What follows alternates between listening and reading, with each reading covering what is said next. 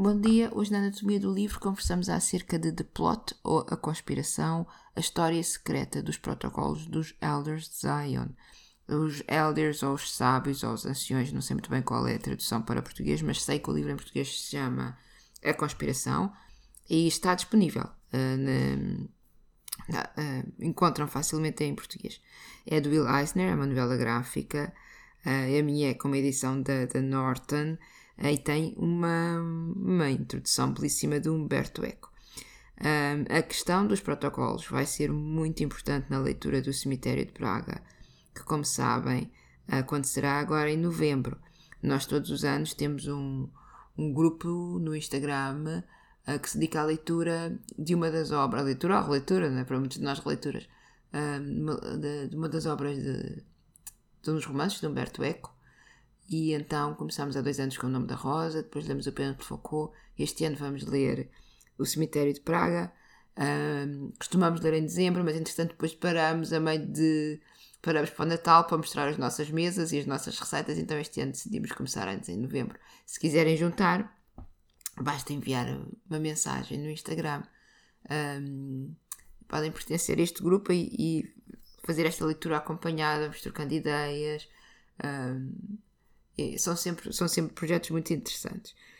Uh, mas agora, à parte esta questão com, com, com a nossa leitura do cemitério de, de Praga no Instagram, mesmo que não estejam interessados em Humberto Eco, peço-vos muito que fiquem uh, para conhecerem mais, se não conhecem ainda, sobre a questão dos protocolos de Zion, sobre esta um, conspiração e da sua criação e as consequências políticas uh, sociais históricas uh, que, que, este, que estes, entre aspas, documentos tiveram uh, durante o século XX e, e, que ainda se fazem sentir, não é? Humberto Eco também referiu esta questão dos protocolos de Zion no seu livro, que nós lemos também num grupo do, do, do Instagram, promovido por mim e, e pelo Paulo, uh, dos livros sobre livros, e nós aqui há uns meses, esse grupo agora está um bocadinho parado, mas nós temos, temos vontade de retomar. Lemos os seis passeios nos bosques da, da ficção de Humberto Eco, que está editado em Portugal pela Gradiva, e o último passeio, um, que se chama Protocolos uh, Ficcionais, tem algumas páginas sobre as questões dos protocolos de Zion. Uh, portanto, se não conhecem este livro, depois, quando entrarmos no grupo, um, eu posso até uh, mostrar estas, estas páginas. Mas falamos então hoje do livro do, do, do Will Eisner, mas se me dão licença, eu começo com a introdução de Humberto Eco, que eu tomei a liberdade de fazer assim um pequeno, um pequeno resumo e de traduzir alguns certos, mas se depois tiverem interesse a ler em obra em, em português ou em inglês, é muito acessível um, ficam com uma ideia muito mais completa. Mas através da introdução vamos já entender muito sobre os textos. Um, que, enfim, eu penso posso falar abertamente porque isto não é, não é uma obra de ficção, embora seja, não é? Uh, embora os protocolos sejam uma obra de ficção, este livro não é uma obra de ficção, portanto aqui não há, não há, não há spoilers. E diz Humberto Eco que o aspecto mais extraordinário dos protocolos dos Elders de Zion, eu prefiro dizer assim, dos sábios, de Zion, não sei, não sei, é, é mais a história da sua recepção até, do que a história da sua criação. Estes textos foram forjados a partir de outros textos. Nós sabemos que isto é um ponto assente, não é?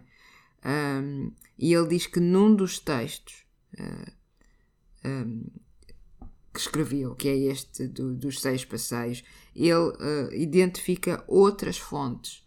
Ele identifica fontes literárias uh, que foram, entre aspas,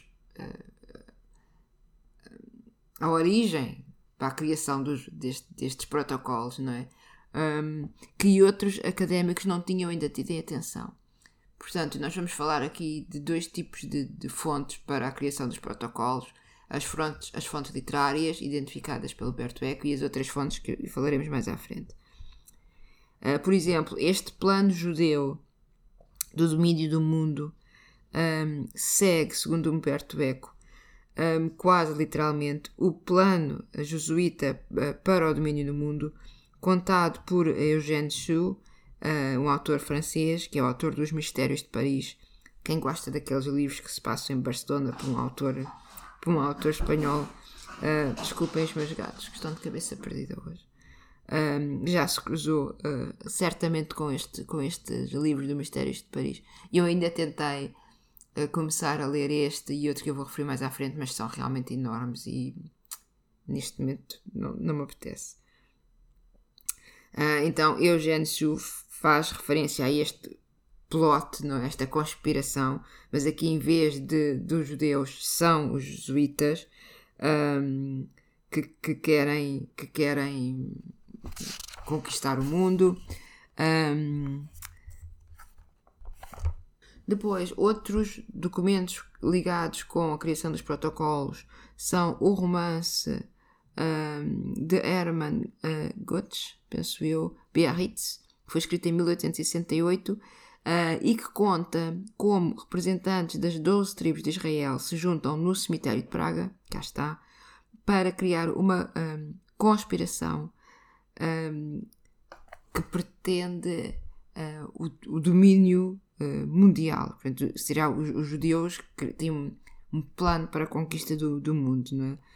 Este trabalho um, passou, um trabalho ficcional, não é? Passou rapidamente a ser considerado real, não é? Este, este encontro dos representantes das 12 tribos de Israel no cemitério de Praga nunca aconteceu né? mas é uma das, vamos dizer assim, fontes para os protocolos. É? Também parece que ninguém notou, diz-nos Humberto Eco, que esta obra, Biarritz, vai copiar, uh, por vezes muito literalmente, uh, o romance Joseph Bálsamo de Dumas de 1849. Um, e esta parte, esta ligação com este romance um, do Joseph Bálsamo é importante para quem vai ler o Cemitério de Praga. Uh, neste romance há outro tipo de conspiração uh, ligado aqui ao, ao, às, às, casas maçónicas. Portanto, aqui são, é a maçonaria, são os maçons que, que querem conquistar o mundo e, e que serão eles os, os um, não dizer os culpados, mas o grande grupo que influenciou a Revolução Francesa. Uh, a princípio, uh, os protocolos foram levados a sério uh, porque foram apresentados como textos, como relatos reais, como sendo fontes verosímeis, não é? Mas o, o, o que nós sabemos hoje, o que nós achamos que é incrível, é que depois de ter mais ter sido mais do que provado que são textos forjados, os protocolos continuam a surgir e a ressurgir como documentos históricos, não é? E isto continua até hoje, com a internet, claro, um, e um, eu, eu, li que há pouco tempo ainda estão, estão são, são transmitidos em, em países muçulmanos, portanto nas rádios dos países muçulmanos, como documentos históricos, não é? Isto é apresentado como documentos históricos. As traduções continuam a ser feitas em muitas línguas, uh, inclusive em português, estão publicados no Brasil, estão publicados em muitos países como documentos históricos, os protocolos como documentos históricos. Um, e menos uh, na, na, Alemanha, tanto este, tanto este livro, os protocolos dos Elders de Zion, como o Mein Kampf de, de, de, Hitler estão proibidos, não podem ser publicados. Um, agora, para isto, hoje em dia também, de alguma forma, temos que culpar muito é, em, a internet e depois há trabalhos de, de autores que continuam a, a defender o, o, o, que está escrito nestes protocolos. Uh, é o caso, por exemplo, de Nesta Webster, uh, uma autora antissemítica, uh, já penso que do, do, do, meio do século XX, mas que tenta, ela, embora, embora diga assim, pronto, isto foi baseado noutros livros, isto não é real, mas é verdade que os judeus são assim. Portanto, o que os protocolos dizem é, na realidade, verdade. Este, este tipo, este tipo de, de, uh, de argumentação, não é? Pronto. Conversamos agora então um pouco finalmente sobre a obra de Will Eisner, agora que já estamos um pouco situados uh, sobre a questão do, do que são os uh, protocolos de, Zion um, e que são então este grupo de textos uh, forjados um, que pretendem ser os relatórios, vamos dizer assim, de, de reuniões que aconteceram com representantes das 12 tribos de Israel no cemitério de Praga, com um plano, uma conspiração para uh, conquistar o mundo por parte dos judeus. Mas aqui nós falamos de dois tipos de conspiração quase. Primeiro esta conspiração, que seria estes, estes protocolos, mas há uma outra conspiração, né? que é a conspiração que torna esta forja num documento histórico, porque algumas pessoas pretendem que seja um documento histórico. Né? Um, e o Will Eisner também, na sua apresentação, diz-nos que usou esta forma de novela gráfica, ou de arte sequencial, sequencial não é? Uh, porque todos os trabalhos uh, uh, que de alguma forma desmistificam e provam que há uma falsificação, os protocolos, são, são textos e são trabalhos essencialmente académicos. Portanto, é, é, é mais fácil que o grande público continue a ser enganado com a existência real dos protocolos do que com o facto dos protocolos serem uma, uma, uma falsificação, os protocolos não existirem. Portanto, as mentiras hum, continuam, continuam a ser, a, a ser espalhadas. É? E depois há outro tema aqui também muito interessante, da citação logo na primeira página. Eu vou pôr, vou pôr no, no Instagram várias páginas desta novela gráfica para vocês verem a arte, isso, que não é o tema principal aqui deste episódio, não é? Ah, então a citação diz assim: Sempre que um grupo de pessoas é ensinado a odiar outro, uma mentira é criada para inflamar o ódio e justificar uma conspiração. Agora, como é que começa, para além destes textos literários que Humberto Eco aponta, que outros textos uh, deram origem aos protocolos? Um, os protocolos começam antes dos protocolos, não é? E tem início em Paris com uh, Maurice Joly, que escreveu uh, uma espécie de um panfleto, uma obra que se chama Diálogos no Inferno entre uh, Maquiavel e Montesquieu, que é de alguma forma um, um ataque uh, ao autoproclamado Imperador Napoleão III e à sua tomada cada vez mais de, de poder. Não é? Este texto foi mais tarde adaptado e publicado na Rússia já em 1905 eh, mas aqui uh, já com uma nova intenção e com um novo inimigo. E aqui aparece o inimigo dos judeus. Então foi a polícia secreta, isto está tudo explicado no livro do Will Eisner, uh, de uma forma leve, mas muito cuidadosamente histórica, vamos dizer assim. Queria-se influenciar o, o, czar não é? No meio de todas essas intrigas políticas, que depois vocês poderão ler no livro se quiserem, há necessidade então de encontrar um bode expiatório, que vão, que vão ser os judeus. Portanto, para influenciar o czar a agir de uma determinada forma, uh, cria-se este inimigo, que são os judeus, que tem este, esta conspiração para tomar conta do mundo, para derrubar o czar. Uh, e, e, é assim que a polícia secreta russa cria estes, estes documentos, adaptando-os uh, principalmente de, dos textos de, de Maurice Joly. Uh, já em 1920, portanto, pouco tempo depois, o Times tinha descoberto esta conspiração, vamos dizer assim, não é? De fabricar estes documentos. E nós podemos ver no livro do Will Eisner várias páginas em que se um, compara o, o texto original de Jolie com os, os hum, com os, os, chamados protocolos, não é? E é muito interessante aqui no, no, no, livro também, porque, por exemplo, se faz uma. Há uma, uma imagem que será a, a página do Times com a data e com o artigo. Portanto, nós podemos ler também o artigo. Agora, esta luta uh, entre demonstrar a falsidade destes, entre aspas, documentos e o contínuo espalhar da mentira. Uh, nós vamos encontrar várias páginas ao longo do, do, do livro que, que, vão demonstrando esta luta em vários países e, e ao longo da história. A primeira edição alemã é de 1919 e nós já sabemos, não é? O que vem a seguir. Uh, e como é fácil espalhar uma mentira quando nos apoiamos num texto, num, num chamado documento, né? numa prova. Algo prova o que nós estamos a dizer. Então é muito mais fácil levar as, as pessoas a acreditar. Portanto, nós vamos acompanhando a história uh, de, dos, dos, protocolos até chegarmos a 1993 e, e há um hiato na história. Uh, portanto, não, não, não falamos da Segunda Guerra Mundial, da Segunda Guerra Mundial há, há só uma, uma introdução uh, quando se fala do aproveitamento que Hitler fez destes, destes, destes protocolos e depois daí portanto, não se fala propriamente do, do Holocausto, né?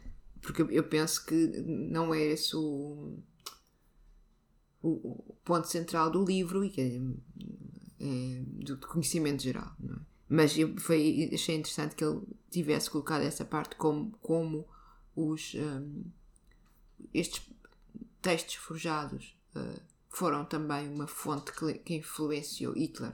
É? Bom, Uh, e encontramos então em 1993 Will Eisner, ele próprio, ele próprio judeu, é? um, e ele próprio uma personagem do seu livro, a fazer pesquisa para esta obra, que foi o último livro que ele, que ele publicou e que penso que demorou 20 anos até a sua concepção, pesquisa, elaboração até ser publicado. E eu acho muito interessante um, que ele diz que até aos nossos dias os protocolos são uma arma uh, de decepção massiva e continuam a ser, não é? Uh, este é um livro, esta novela gráfica, é um livro que faz, vamos dizer assim, um resumo uh, das questões ligadas aos protocolos de uma forma, vou dizer assim, muito acessível a, todos. Portanto, não há aqui grandes questões académicas. Um, Contam-se vários episódios, um, colocam-se vários pedaços dos protocolos, portanto, nós, numa forma geral, conseguimos um, perceber o, o tema um, e a importância e o peso de, das falsificações e da criação de, dos inimigos, não é? a criação do inimigo comum. Aqui, neste caso, referente aos judeus, mas isto pode-se aplicar uh, em qualquer inimigo, não é? Desde os, desde os de, das pessoas de outras etnias, aos imigrantes, aos refugiados, há sempre a questão do inimigo comum não é? É uma forma muito demagógica de, de desculpa a audiência, controlar, controlar as, as pessoas e a, a, maneira que nós pensamos, não é? A questão do inimigo comum. Há mais textos de Humberto Eco também sobre a questão da criação do inimigo, se estiverem interessados. Agora, como estava a dizer, é um livro acessível, conta de uma forma muito acessível é, esta questão histórica, política e social, não é? Uh, e eu penso que até uh, a arte do livro é também, a forma como o livro está organizado, é muito acessível em capítulos uh, curtos, fáceis de seguir. Portanto, de alguma forma, o que Will Eisner conseguiu fazer aqui, embora eu, como sabem, não sou desta, das, das questões das novelas gráficas, eu não, não, não tenho ferramentas de, de análise, mas eu, eu aprecio este tipo de novela gráfica é, é, tudo a preto e branco, os desenhos parecem assim uns, uns bosses. Eu gosto, gosto, gosto muito, é o estilo que eu gosto mais. Mas eu li críticas que talvez sejam um pouco naif este tipo de, de, de arte. Para mim, para mim serve, o, serve o seu propósito, não é? E eu penso que aqui, uh, embora eu goste, goste muito da arte, o mais importante foi saber mais sobre esta questão de, não só dos protocolos dos, dos Elders de Zion, mas como esta questão de como se constrói um inimigo uh, e o propósito de se construir o inimigo.